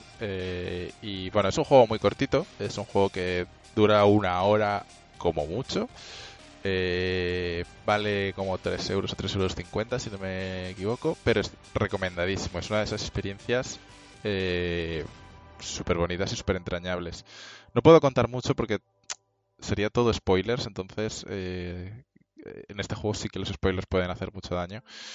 Pero decir que es una historia de una chica, en este caso Florence, obviamente, eh, una historia cotidiana en la que todos nos podemos sentir identificados de una u otra manera, ¿vale? Es una historia real de, la vida de cualquiera eh, que todos hemos pasado y, es una historia guay, es una historia de, amor, pero es muy bonito y además el, uso que hacen eh, de las mecánicas, la forma que lo han hecho para implementarlas y cómo entran dentro de lo que es una coherencia con el, con el, con el juego y con lo que está pasando es increíble. Por poner un ejemplo y, solo uno y no, no spoilear más, eh, hay un momento que estás teniendo una conversación con el chico que está eh, conociendo, enamorándose, ¿vale? Al final el juego es una historia de amor. Eh, y el puzzle que han creado para representar ese momento, esa conversación, tú tienes que eh, rellenar un bocadillo de los típicos bocadillos de, un, de un cómic, de, conversación, un globo de esos. Tienes que crear, tienes que añadir unas piezas de puzzle eh, con las típicas eh, muescas de los puzzles de, toda la vida para, pues, para formar ese bocadillo. ¿vale? Entonces al principio tienes seis piezas y tienes que formar esas seis piezas. Es un puzzle muy sencillo, pero tienes que formar el bocadillo con esas seis piezas. Eh, un poco más en la conversación. La conversación simplemente es como que están hablando, pero no hay una conversación como tal, ¿no? O sea, simplemente son bocadillos para representar que ellos están hablando. Entonces, dos o tres pasos después de ese bocadillo, en vez de seis piezas, son cuatro. Luego son dos y luego es una sola pieza. Y al final lo que te quiere transmitir el juego es que la conversación o, hablar con esa persona cada vez es más sencillo. Eh, y de la misma manera, eh, en otro momento del juego discuten y esas piezas de puzzle ya no tienen las muecas de puzzle, sino que las formas son más duras, no son tan redondeadas, son como que se pierden las formas y, transmite muy bien el, el enfado la discusión que están teniendo en ese momento en la conversación. Y ese es un juego muy corto. Pero es una historia muy buena, de verdad. O sea, yo lo recomiendo muchísimo. Mira, Stockhausen lo acaba de comprar. Sí, el, el estilo artístico es muy bonito eh, y la banda sonora es increíble. O sea, juego recomendadísimo. Y además estoy seguro de que va a salir e, en, en muchas listas que de estas que ponen juegos muy alternativos eh, a final de año. Eh, va a salir por todas partes porque realmente merece la pena. Eh, es, no es para todo el público, por supuesto, es el típico juego eh, muy indie, pero pero merece la pena. ¿eh? O sea, Pedro, juégalo si ya te lo has comprado. Que, Sí, de sí, hecho, de hecho. Yo lo jugué con Sara, lo jugamos juntos en el, en el Claro, sofá claro. en un ratito y, y, y super guay. Sara acabó llorando y todo. O sea, es, es- es un juego yo, muy, yo me lo he comprado y le, y le he dicho tal cual a Ana, como eh, la tengo en familia, en lo de iOS, le he dicho, róbamelo ya, Mm. Eh. que esto si no lo jugamos juntos, quiero que lo juegues, Sí. porque esto en un ratito... Yo llegué el otro día del trabajo y ya, ya, se, la, ya se la había descargado, ya habíamos dicho de jugarlo juntos y eso en tres cuartos de hora más o menos, que es lo que creo que dura. Sí, genial. genial. Eh, lo jugamos juntos y muy muy guay, ¿eh? Muy guay. Además, por, por, la, por el vídeo que he visto del tráiler que aparece en la App Store y tal, es un juego muy bien adaptado a móvil, o sea, está concebido para jugar Sí, sí, con una es, mano es- es para jugar en el móvil, sí, en pantalla vertical y todo, o sea, es increíble. Muy, muy, muy bien, muy recomendadísimo. Una sorpresa que yo no sabía que existía, lo, lo conocí porque empecé a leerlo en Twitter a todo el mundo y en... ¿Ya sabes en dónde lo vi? como- En, en el juego este del día, la sección esta de Ah, claro, destacados, también. que salía como el juego del día y me llamó la atención el arte del juego, porque es, son dibujos muy de, de cómic que encuentras en la sección de, Mm. del FNAC, que te llama la atención la portada, pues un poco así. Sí, exacto. Muy, muy, muy guay. Pues nada, yo... Además que es, es, eh, es un juego diferente de móvil, ¿no? Que últimamente todos los juegos de móviles eh, Ah. van, a, van a otro mercado. El otro día estaba pensando que ya no hay juegos como, como en su día cuando apareció Angry Birds o apareció el Pero porque hay una, Zombies. hay una saturación absurda, ¿eh? Es un mercado también que, que Sí, está sí, ahogado. sí, sí. Ahora, por ejemplo, Stockhausen también está diciendo que ha salido el Alto 2, el, Sí, el, el Altos Altos Adventure, Adventure, la- que el primero fue excelente. Eh, y el 2 no sé qué tal estará, me imagino que Sí, guay. A ver, entiendo que los hits de, de móvil últimamente son pues como muy minimalistas, ¿no? Monument Valley, Alto y Yo- Flores yo- va, va a ser un hit también. Yo, yo me bajé el otro día, a raíz de que estaba pensando esto, me, me bajé el Tiny Wings. No sé si, si sabéis, os Sí, acordáis qué ah, juego eh. El, del paja- el del pajarito que iba contra el sol. Hombre, lo reventé en su día en un iPhone 3G o un iPhone Y 4 es que lo buenísimo jugué. ese juego, me encanta. Es y me lo, me bajé y brillante. estuve jugando y es que me, me- es uno de los juegos favoritos de- del móvil, sí. Sí, sí, sí, sí. Me Pero bueno, sí. Es que es cierto que, mira, otro tema a estudiar bonito es el de la evolución del juego móvil, un poco para recuperar las listas de, de buenos lanzamientos que salen cada mes, que quizás están un poco tapados porque estamos pegados al PC, Mm. porque antes sí que le hacíamos más caso. Pero sí, que en móvil todavía sale de vez en cuando algún alguna cosilla que merece la pena. Sí, sí, sí. Y bueno, eso. Pues, Bueno, nos queda una, una pequeña coletilla final con lo que habéis probado esta tarde, que Sí. yo espero poder jugarlo antes de que salga. Sí, eh, Martino, El- dale tú.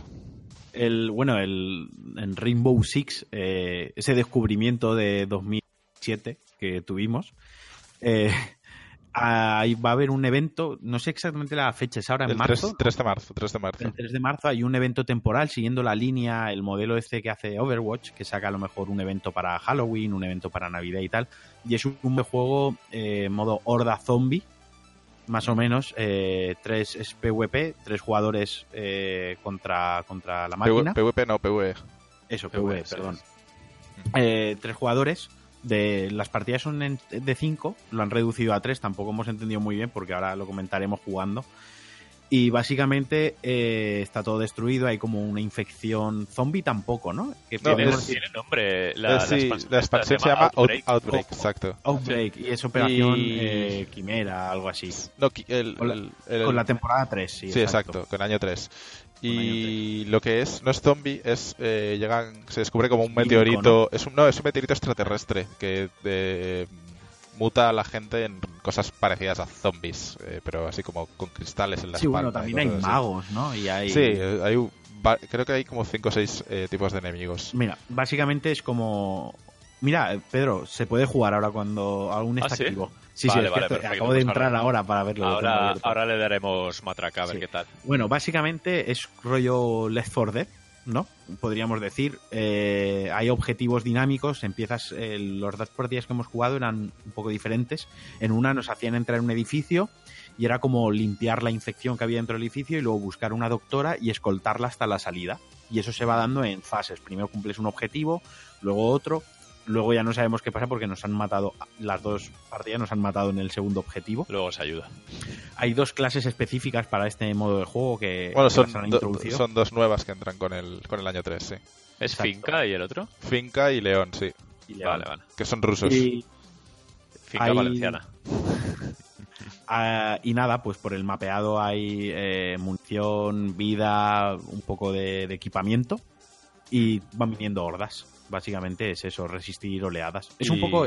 Me ha recordado el modo este que hay que se puede jugar contra la máquina en, en- en- en el juego normal. En, Sí, el- Six. sí, es un poco cuando... Depende del objetivo, es a lo mejor como defender al rehén o como defender una bomba o cosas así. Exacto. Te vienen oleadas de terroristas y tú... Ah, es interesante que sea dinámico. Eso era como el, el Alienation este que salió luego más tarde, que también era ese rollo, ¿no? Sí, Sí. es- Tenía eventos dinámicos, pero bueno, esto es la- jugabilidad la- Rainbow Six, ¿no? No ha cambiado nada. Sí, y la ambientación es increíble. Es de noche, las dos partidas al menos es de noche y, y se ve súper bien y con mola montón. con fuego, mogollón. No sé, está muy recargado el escenario. Sí, sí, muy, sí. muy recargado. Sí, para Y lo que es Rainbow mucho. Six está muy, muy relleno, sí. Y luego, pues eso, es la primera partida hemos empezado como limpiando un poco un hotel, era como un, un hotel o un Sí, bar, como un, más o como menos, un salón, sí, un salón. un de complejo de ocio. Sí, porque y es Nuevo hecho. México.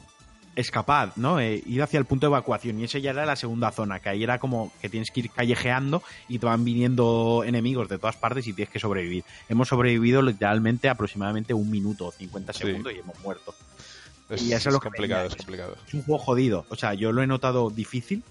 También Qué porque bien. hay que asimilar un poquito las dinámicas, pero Sí, es sí, un juego- no es simplemente matar monigotes. No estás matando monigotes que te vienen corriendo para, para que te sientas eh, el, el puto amo matando, ¿no? O sea, realmente es difícil.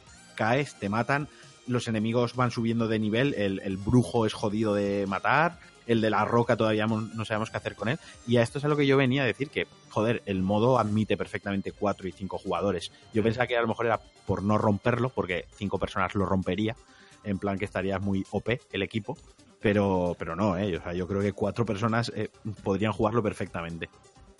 Eh, y, y nada. eso, Sí, lo probaremos, lo probaremos más porque Sí. jugado dos partidas, así que tampoco. A ver, eh, estas cositas, eh, me gusta que Ubisoft eh, haya conseguido por fin tener continuidad con un juego, ¿no? Que el, el no quemarlo o, o que no salga bien la cosa y hagan una secuela totalmente diferente al año siguiente.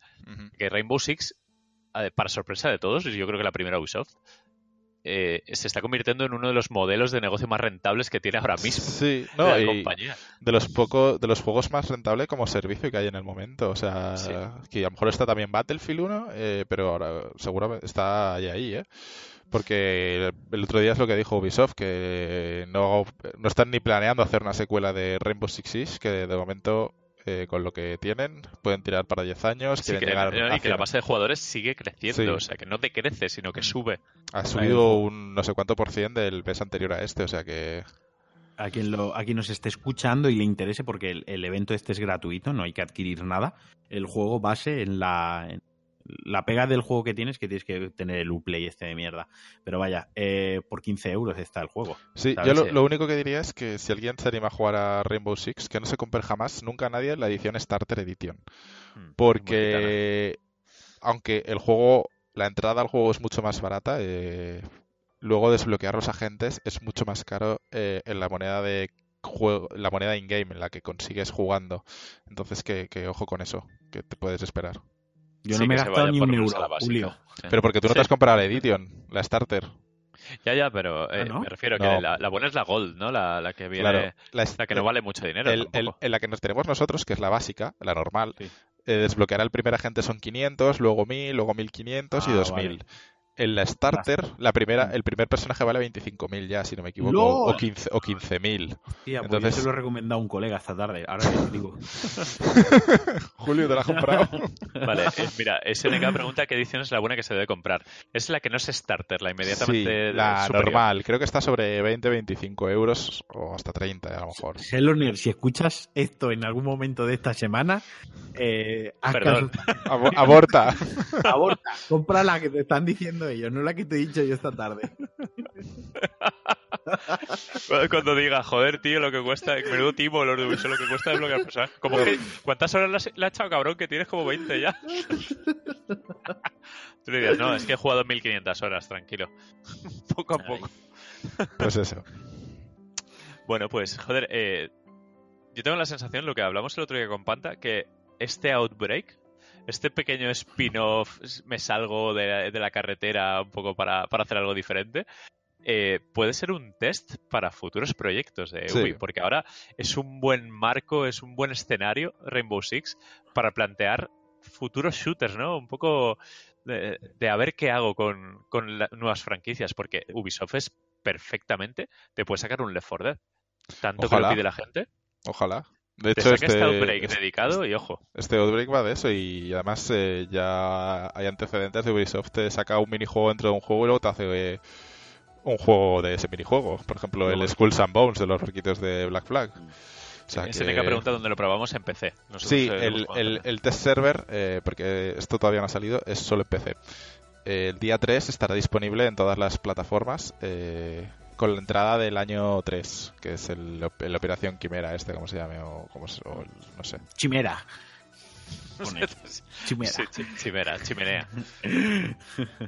Bueno, pues Así eso, que- eh, recomendamos Rainbow Six a, a todo el mundo. Es- Sí. Es que encima, eh, un, un apunte muy rápido, tiene una cosa muy guay el modo, es que yo cuando juego a Rainbow Six a veces me quedo con ganas de disparar, ¿no? Disparas poquito. Y este mola porque es como que aguantas el botón de to, to, to, y no pares de disparar y es Sí, como, wow, Des- qué bien descubres, puedo descubres disparar". que las armas tienen retroceso. Porque Te faltan, te faltan balas, sí, sí, sí, te faltan balas. Eh, eh, dices, hostia, pues matan las armas estas, de verdad. Mira, mira, la cosa esta. sí. Recargan, las armas recargan. ¿Sabes lo que me ha pasado? Dice Pixel Mustache que la siguiente es la estándar y 34 con 75. A nosotros hicimos la típica de Instant Gaming, ¿no? Sí, Instant Gaming y lo Que compramos a 16 16, o algo así. 17 euros, sí. Por cierto, eh, mira, para añadir un juego de Ubi, yo me he comprado el Steep. Que no, Ah, pues sí. no se ha hablado prácticamente nada. Es verdad. Si queréis ahí como apunte muy rápido, tío. boca. Dile, dile. Pues resulta que hay, bueno, hay rebajas en Steam. eh, Steam concretamente está al 50%. Creo que cuesta 15 euros. Me parece que me costó. Muy bien de precio, la verdad. Lo vi, lo vi en plan y me lancé a por él porque ya lo hablé con Marquino, nos estuvimos Sí, picando sí. un poco mutuamente por Twitter. Y yo eh, joder, respecto al alfa, beta o lo que sea que juegue con Framara en Play 4, el juego está mucho más cohesionado, es más entero, es mucho más normal la evolución del personaje, el cómo te presentan las pruebas. Y es un poco el mensaje que extraje de Reddit un día, que lo puse en Twitter. Para mí Steep es un juego terapéutico. Es decir, es a lo que me gusta jugar cuando me apetece jugar a algo, pero no, no quiero ni presión por objetivos ni nada. Simplemente quiero disfrutar. Porque Steep tiene una cosa muy buena, al igual que Skate, por ejemplo, que tiene ese free ride o ese free roam de hacer un poco lo que quieras, eh, pero con ingredientes muy buenos, porque técnicamente es la hostia, tiene un gran control, tiene un, un flow muy agradable, te da un buen feeling, está muy bien y eh, que, que al final todo ese todo ese marco que, donde te exponen eh, es, es muy pro jugador, casual, hardcore e incluso a alguien que no le gustan los videojuegos. Es algo que atrae porque es bonito, es, es como un arte muy bonito. Y Steve tiene eso, que consigue relajar. Pegarte una bajada en Snow, cambiar a esquí porque te apetece, luego subir otra vez la montaña, probar otro recorrido un poco más duro, aunque no hagas ninguna pirueta, aunque solo sea disfrutar. De hecho, hay una prueba en Steep que está muy bien, eh, que es eh, un momento en el que te habla la montaña. O sea, hay un rollo onírico, muy pajero y tal, que tú vas, eh, tienes un descenso de unos 10 minutos en el que hay una voz en off que es la montaña hablando eh, de, sobre ella y sobre ti. Wow. Sí, que es y un es poco. muy, que saben Sí. un poco de, lo- de lo que quiere la gente, a lo mejor, ¿no? Que quiere ese Sí, punto es, un- de. es un poco ese alegato de, del hombre contra la naturaleza, de soy, soy un ser eh, que, cautivador, que tú eh, entras en mí y disfrutas un poco de lo desconocido, de sensaciones, de no sé qué. Es un alegato muy bonito y a mí esa misión, misión entre comillas, es como una carrera un poco bonus que corres para, para lucir el juego. Me gustó tanto que dije, joder, me quedo aquí porque además luego tienes el rollo de lo que está diciendo Stohausen, que te puedes picar, pues puedes comprar un montón de trajes, que eso es cierto, que hay trajes estupidísimos de, unicornio, de pollo, de, lo que quieras. Es muy gracioso. Pues el, conjunto Steep es como un... Mm, no sé, eh, un juego terapéutico, en resumen. Es el, típico juego en el que caes cuando no sabes lo que hacer. Me he hecho un FIFA o un Steep. Es un poco así. Que lo dejo como juego digital de tenerlo siempre a mano para echar una carrerita o un descenso tonto. De hecho, he visto en Reddit que hay descensos de como 40 minutos. O sea que puedes pegarte un paseo de 40 minutos mientras te tomas una Coca-Cola, te hostias o lo pausas y no pasa nada y creo que es una gran inversión para todos los que echan de menos skate. Está muy, muy bien. Además, es otro juego que parece que también está funcionando bien, ¿no? Con todos los contenidos que van ampliando. Sí, porque ahora ha salido el DLC de los Juegos Olímpicos de invierno. Mm, por eso. Y sí, y tiene, tiene también una montaña extra en otro DLC o, recorridos de la misma montaña, pero por otros sitios inaccesibles. O sea que es, es muy pero exacto, que no, está abandonado, que van sacando poco a poco. No, no, y, y, parece que es un poco el, el caso Rainbow Six, que el boca a boca está influyendo. Sea, que la gente lo ha dejado apartado en plan, ah, Ubisoft, no sé qué, hay, hay competencia, bla, bla. LOL. Sí, pero ahora, ahora que estamos un poco en una época valle del año que no hay nada, eh, es cuando llama la atención y sobre todo ahora con las rebajas. Por lo que si os gusta Skate y os gustan los juegos de Snow en general, porque SSX nos dejó un gran vacío cuando se fue, pues Steep es el sucesor espiritual de los dos, tal cual. Pues a ver si alguien se lo quiere comprar. O sea, si alguien le, llama la atención lo que has comentado. La y a ver con Marquino si, voy a hacer un viajecito de estos por la montaña. esta semana lo pillaré. Tengo intención de, tenerlo, por lo que tú dices. Está bien tenerlo ahí de, el juego siempre disponible, ¿no? Y para echar ratitos sueltos no te, no te exige una continuidad. Pues, ah, pues, eso, nada más, ¿no? Sí, sí, no sé si hay alguna preguntita por aquí. De hecho, Luisinho justo acaba de lanzar eh, nos pide alguna recomendación para PlayStation VR. Ha mirado Impatient, eh, Superhot, Arizona Sunshine. Ostras, es que de VR ha salido demasiada cosa. Mm. La VR, de hecho, bueno, mucha gente anticipaba que estaba muerta antes de salir y tal, pero nada más lejos de la realidad, lo está petando bastante fuerte. Hay lanzamientos prácticamente todas las semanas. Ah, recomendaciones. Yo ahora mismo no estoy muy puesto, pero... Ah, es que lo, último que jugué yo a saco fue Super Hot y el, de la pistola, ¿cómo se llama? Eh... El, el ah, vale, este. sí, hostia, no me acuerdo cómo se llamaba aquel. Eh... No sé, que, estaba, tan agotado, sí, pero es que no me acuerdo cómo se llamaba.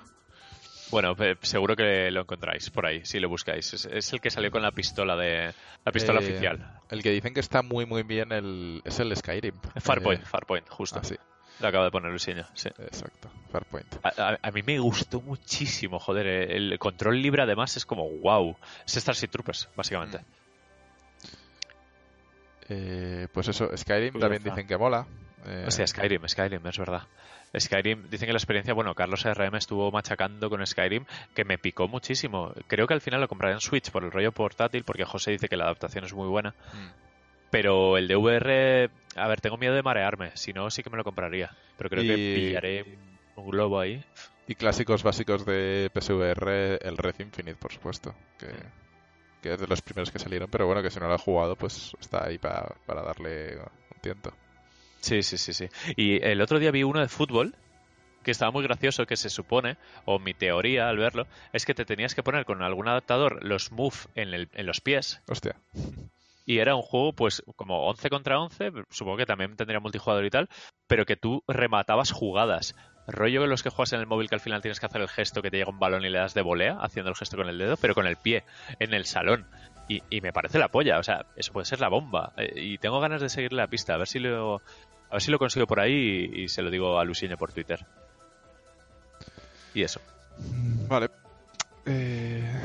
Mira, hay, preguntitas por aquí.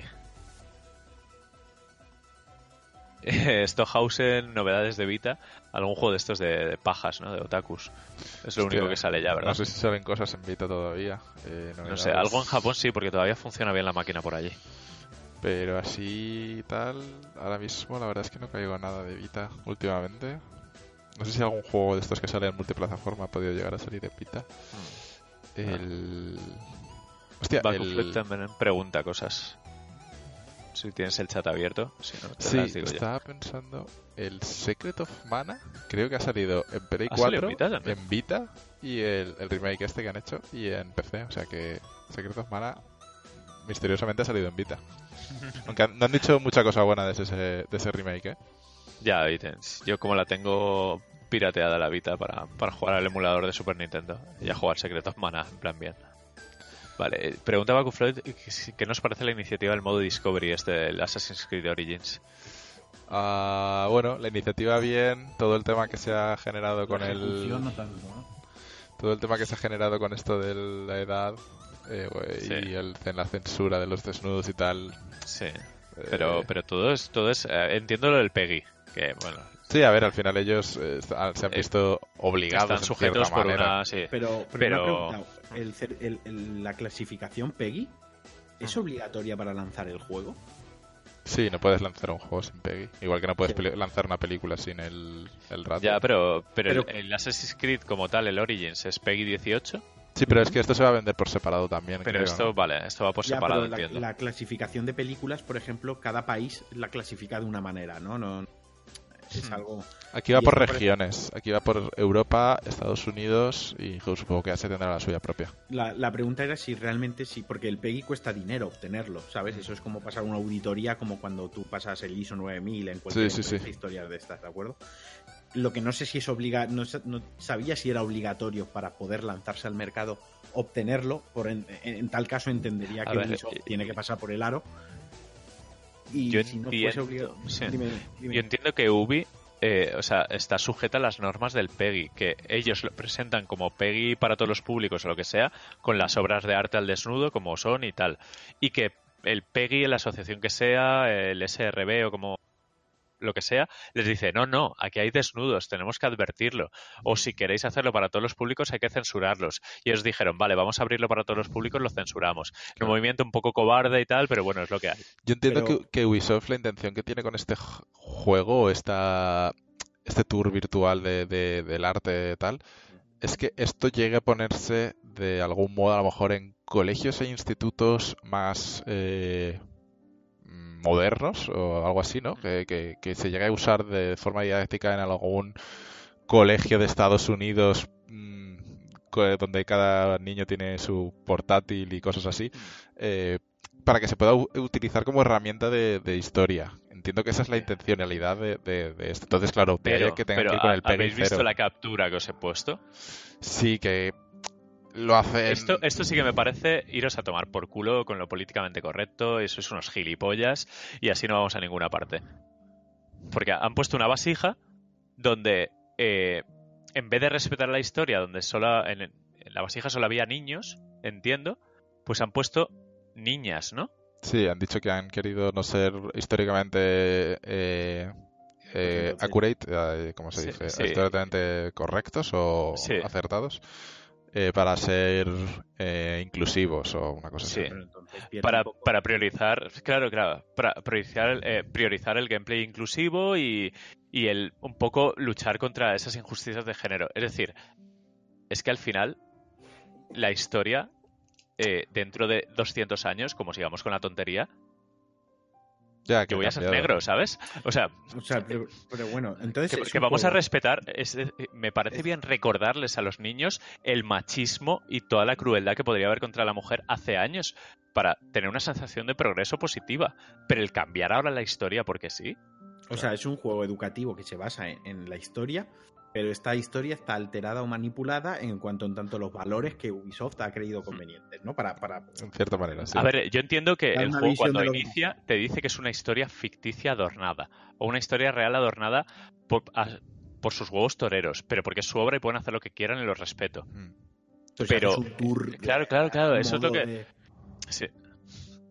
Yo es que, Bueno, ya, ya- que- ya lo no que no te- entiendo. ya no tengo el juego, entonces no he podido entrar Yo a lo verlo y, y tampoco he- me he metido en YouTube a mirar, la verdad. Así que A ver, yo sie- siempre que he visto los créditos de Assassin's Creed siempre pone somos un equipo multicultural, Sí, eh, sí. de muchas religiones, no sé qué, no sé cuánto. precis- Que me parece muy bonito, todos amigos, A ok, ver. está muy bien, pero seamos consecuentes un poco, es decir, para lo bueno, para lo menos bueno, vamos a respetar la historia y sobre todo aprender de la historia, no vamos a manipularla ahora.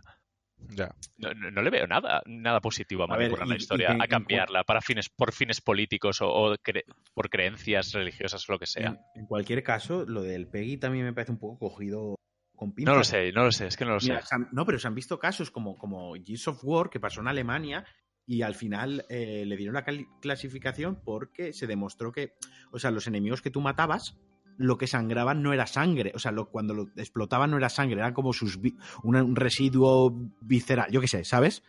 Quiero decir que podrían ser un poco eh, subjetivos de hacer un análisis de lo que se les está presentando. No coger una lista de, vale, salen tetas, salen pollas, salen culos desnudos, tap, a la cruz, ¿no? Eso, tachado. Ujú.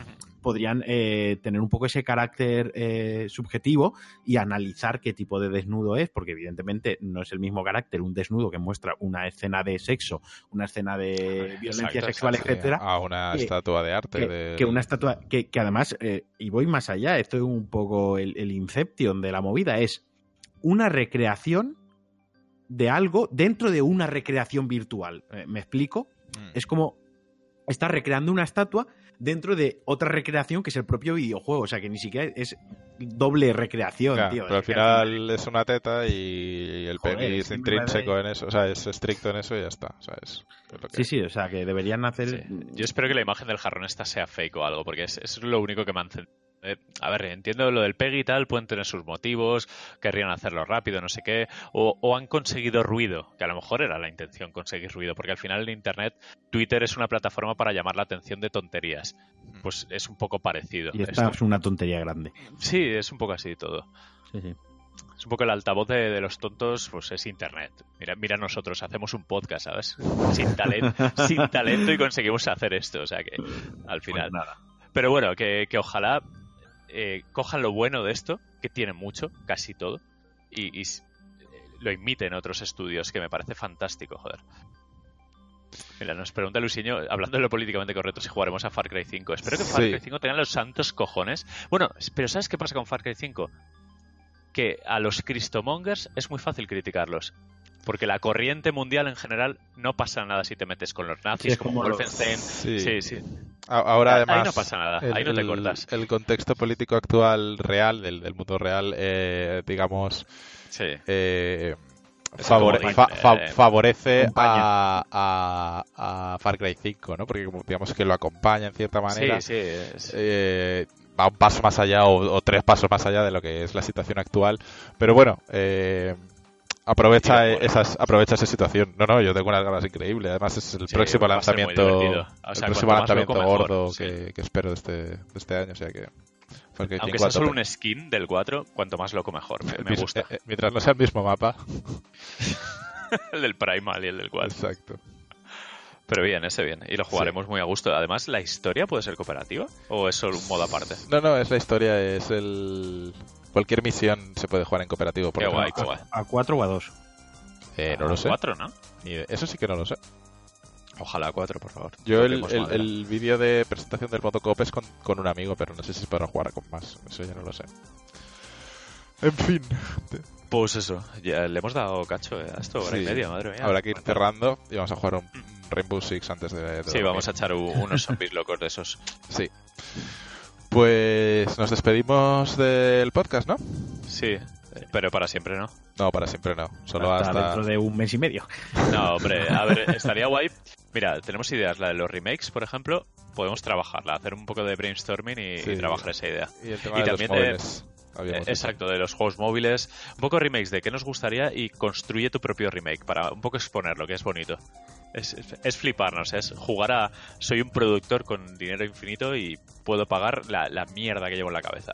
Eso está muy bien. Pues entonces... Ah, mira, y el spoiler class. Y el spoiler class, el spoiler nos están pidiendo, sí. Menos Tenemos- No Man's Sky, que es intocable. Eso no, jamás, jamás. Eh, pues eh, no sabemos cuándo volveremos, eh, volveremos relativamente pronto. Eh, intentaremos hacer directos también de vez en cuando. Sí, de vez en cuando verás, el de vez en cuando va a ser siempre. Y, y nada, pues entonces, eh, bueno, no está José, entonces Marquino, ¿dónde nos pueden escuchar? Bueno, nos podéis escu- escuchar en iTunes, nos podéis escuchar en iBox, nos podéis encontrar también en YouTube y nos podéis seguir en nuestras cuentas de Twitter, eh, y nos podéis seguir por la calle si queréis, pero de lejos, que si no nos asustaremos. Y, Y en, ah, y en Cuonda. y en Cuanda, muy bien. Uy, ay, palo. está- Has intervenido a tiempo, Pedro. Sí, sí, sí, sí. El clásico es que al final creo que lo tuvieron que comprar y todo porque somos unos Por tu, cul- gilipollas. por tu culpa. Ahí redirigen el tráfico. Exacto, exacto. Pues entonces, eso ha sido todo. Una hora y cuarenta casi al final. Es bastante más de lo que yo Volve, creía. volve. Y nos vemos en el Rainbow. Ahora hacemos streaming. Sí, ahora continuamos. Un saludo a los que nos están escucha- escuchando en diferido, que va a ser la gran mayoría. Y hasta la próxima. Chao.